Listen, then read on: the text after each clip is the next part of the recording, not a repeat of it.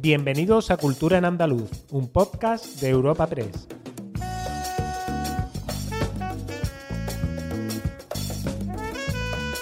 Os damos la bienvenida a una nueva entrega de Cultura en Andaluz, el podcast de Europa Press Andalucía en el que cada semana presentamos las novedades culturales más destacadas. Soy Ana Tatá y aquí a mi lado tengo a mi compañero Antonio Torné. Bienvenido, Antonio. Hola, Ana, ¿qué tal? Bueno, ¿qué tema vamos a tratar hoy?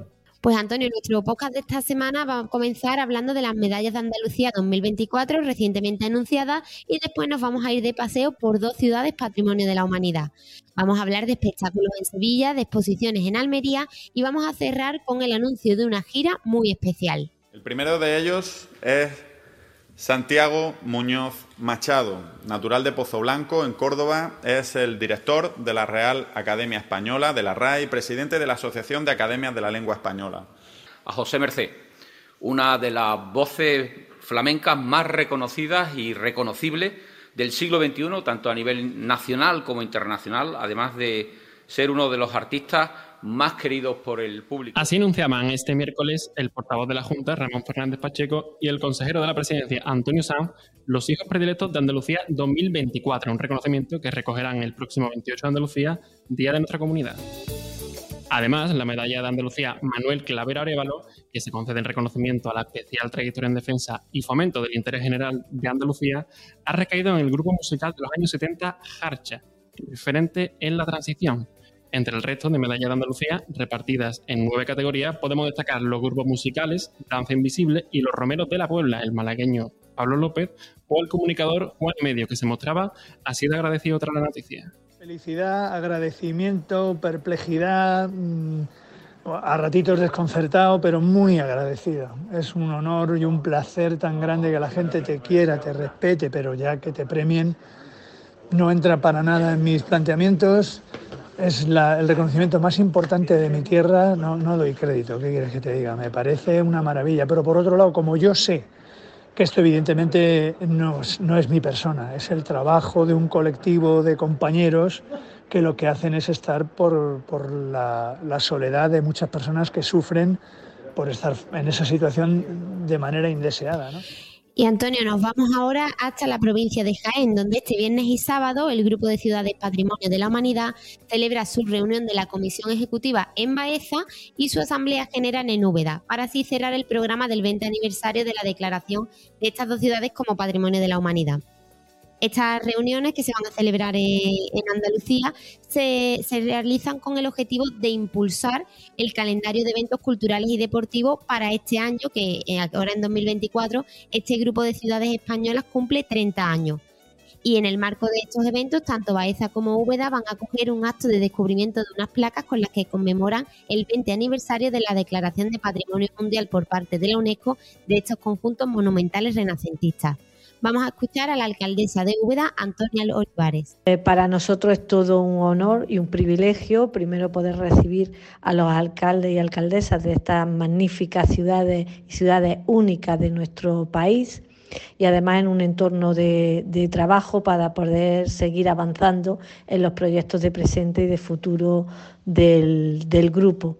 Y además, bueno, eh, digamos, aderezado esa parte de trabajo con estos actos institucionales, tanto en el Ayuntamiento de Baeza como en el, Ayuntamiento de Úbeda, mejor dicho, en las dos ciudades, en las que se va a poder instalar de manera oficial y con un acto bonito y entrañable estas placas conmemorativas de este aniversario que, el grupo regala a ambas ciudades. Y Ana de Úbeda, una de nos vamos a otra tierra de cantantes, Sevilla, donde el próximo 14 de marzo las voces de Diana Navarro, Argentina, de Latin Melody o Juana Jiménez, entre otros, se unirán en el espectáculo Mujeres cantan a María Jiménez, la recaudación de este gran evento bajo la dirección musical de Alejandro Cruz Benavides, y está destinado a la Fundación María Jiménez, que lucha por ofrecer un, espacio, un perdón, de refugio y amparo para las mujeres víctimas de la violencia de género. Nos cuenta más Adela Algarín, su directora de Green Co Music.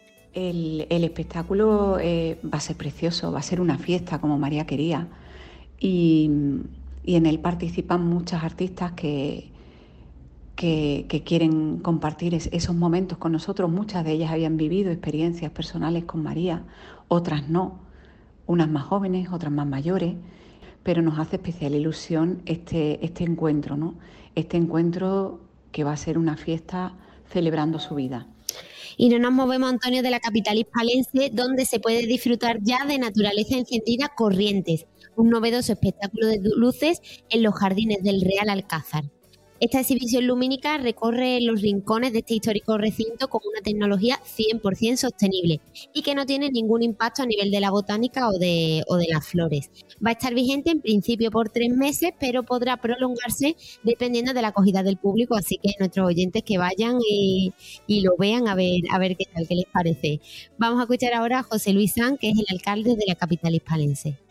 Bueno, es un valor añadido más ¿no? para esta ciudad. ¿no? Estamos en un rincón único en el mundo, eh, que aporta muchísimo a esta ciudad también única en el mundo. Y el hecho de poder eh, realizar este espectáculo de luces eh, en este rincón único, pues supone un valor añadido, un reclamo turístico más. Yo invito de luego a los sevillanos, sobre todo, a que disfruten de este espectáculo de luces único, que es naturaleza encendida y, que, del que pueden disfrutar además en un mismo espacio, como es el Alcázar, que seguramente ya conocen, pero de dos productos distintos. Un Alcázar de día, que seguramente conocen, y si no la conocen, por supuesto, lo invito a que, a que la conozcan, y un Alcázar de noche, que seguramente es una gran desconocida.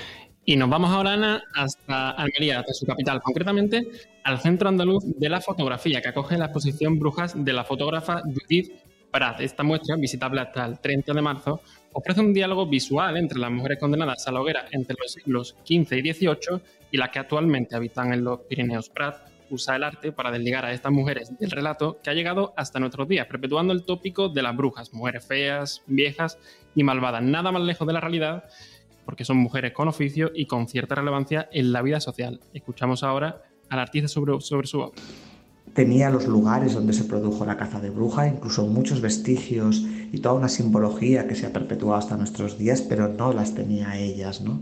Así que decido provocar un encuentro entre pasado y presente y busco a mujeres actuales que, viven en el Pirineo con perfiles similares a los de aquellas y que viven en los lugares donde se produjo con más virulencia la caza de brujas, ¿no? Y estas mujeres actuales con perfiles muy diferentes y similares a los de aquellas, son las protagonistas de la expo, ¿no? Y a través de ellas pues rendimos homenaje a, las mujeres asesinadas por el, por el delito de brujería.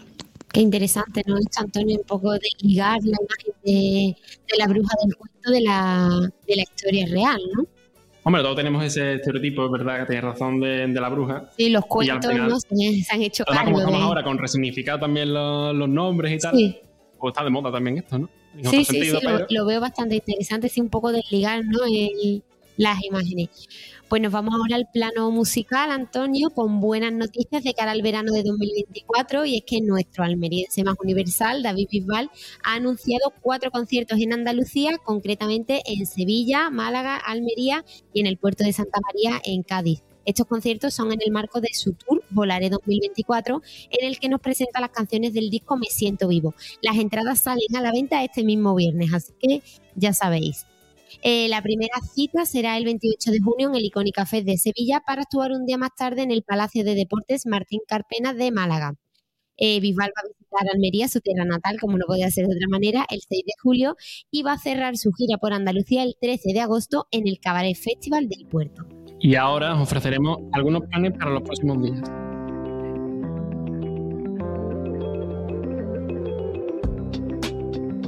Agenda semanal de cultura en andaluz.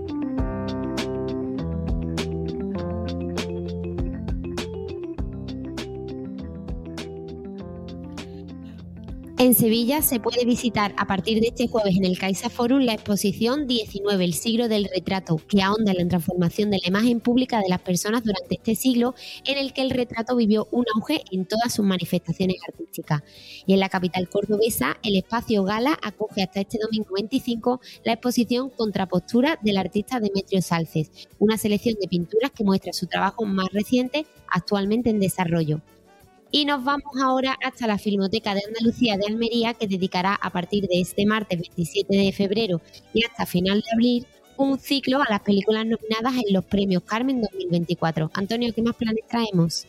Pues volvemos otra vez un momento a Córdoba, porque la agrupación de Hermandades y Cofradías de Córdoba inaugura este sábado una muestra que recorre la historia plástica y visual de la cartelería cofrade pictórica de la ciudad y en la capital hispanense. Vuelve este fin de semana el Pop-Up Market, una gran muestra de arte local que reúne marcas de moda, pintura, joyería artesanal y decoración.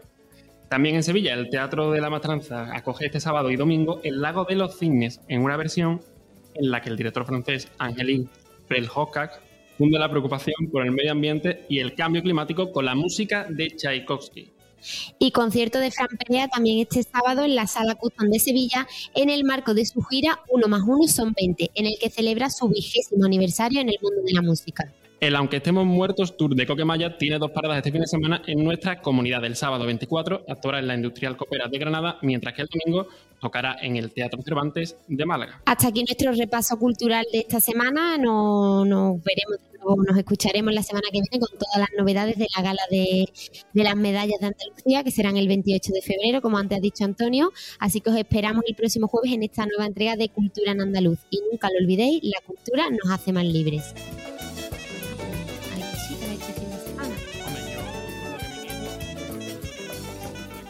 Despedimos esta entrega de Cultura en Andaluz invitando a todos nuestros oyentes a descubrir el resto de episodios de este podcast, así como todo el catálogo de programas de nuestra red a través de europapress.es barra podcast.